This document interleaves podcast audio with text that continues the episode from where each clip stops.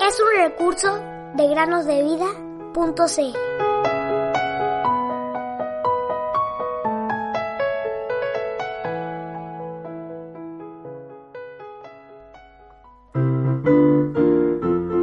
Para que su fe no esté fundada en la sabiduría de los hombres, sino en el poder de Dios.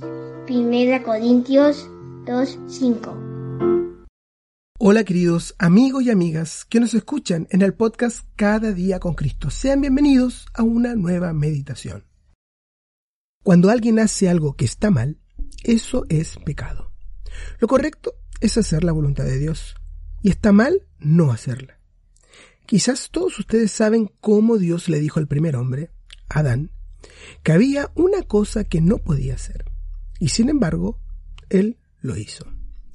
Luego de él vino Caín, quien fue más allá en su pecado y asesinó a un hombre, a su hermano. Y cuando todos los que estaban en el mundo practicaban el pecado abiertamente, al punto que el pecado era muy grande, Dios envió el diluvio para limpiar la faz de la tierra. Noé fue resguardado a través del diluvio, pero no quedó libre del pecado. De hecho, como nos dice el libro de Dios, la Biblia, no hay un solo hombre justo en la tierra que haga lo bueno y no peque.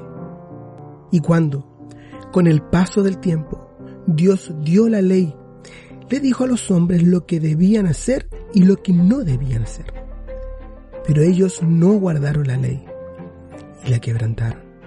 De hecho, el mismo día que Dios le dio la ley, Moisés descendió del monte y aún no llegaba al campamento y el pueblo de Dios ya había quebrantado uno de los primeros mandamientos de la ley, pues se habían hecho un becerro de oro para adorarlo.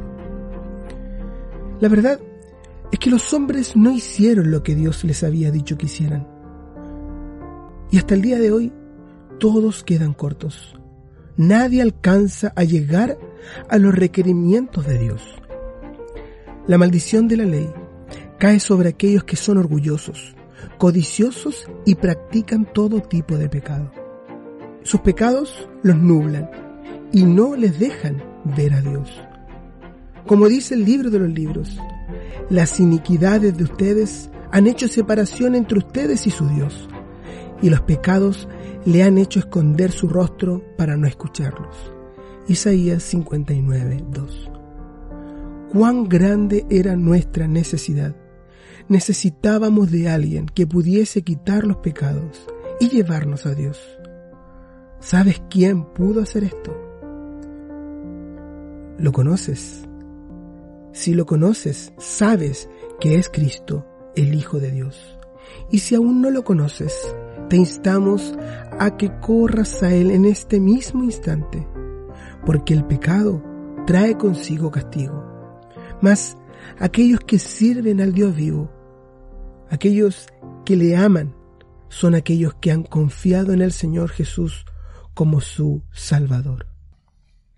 Pero cuando vino la plenitud del tiempo, Dios envió a su Hijo, nacido de mujer, nacido bajo la ley, a fin de que redimiera a los que estaban bajo la ley, para que recibiéramos la adopción de hijos. Y porque ustedes son hijos, Dios ha enviado el Espíritu de su Hijo a nuestros corazones, clamando, Abba, Padre. Por tanto, ya no eres siervo, sino hijo, y si hijo, también heredero por medio de Dios. Gálatas capítulo 4, versículos 4 al 7. Puedo confiar en el Señor, Él conmigo está.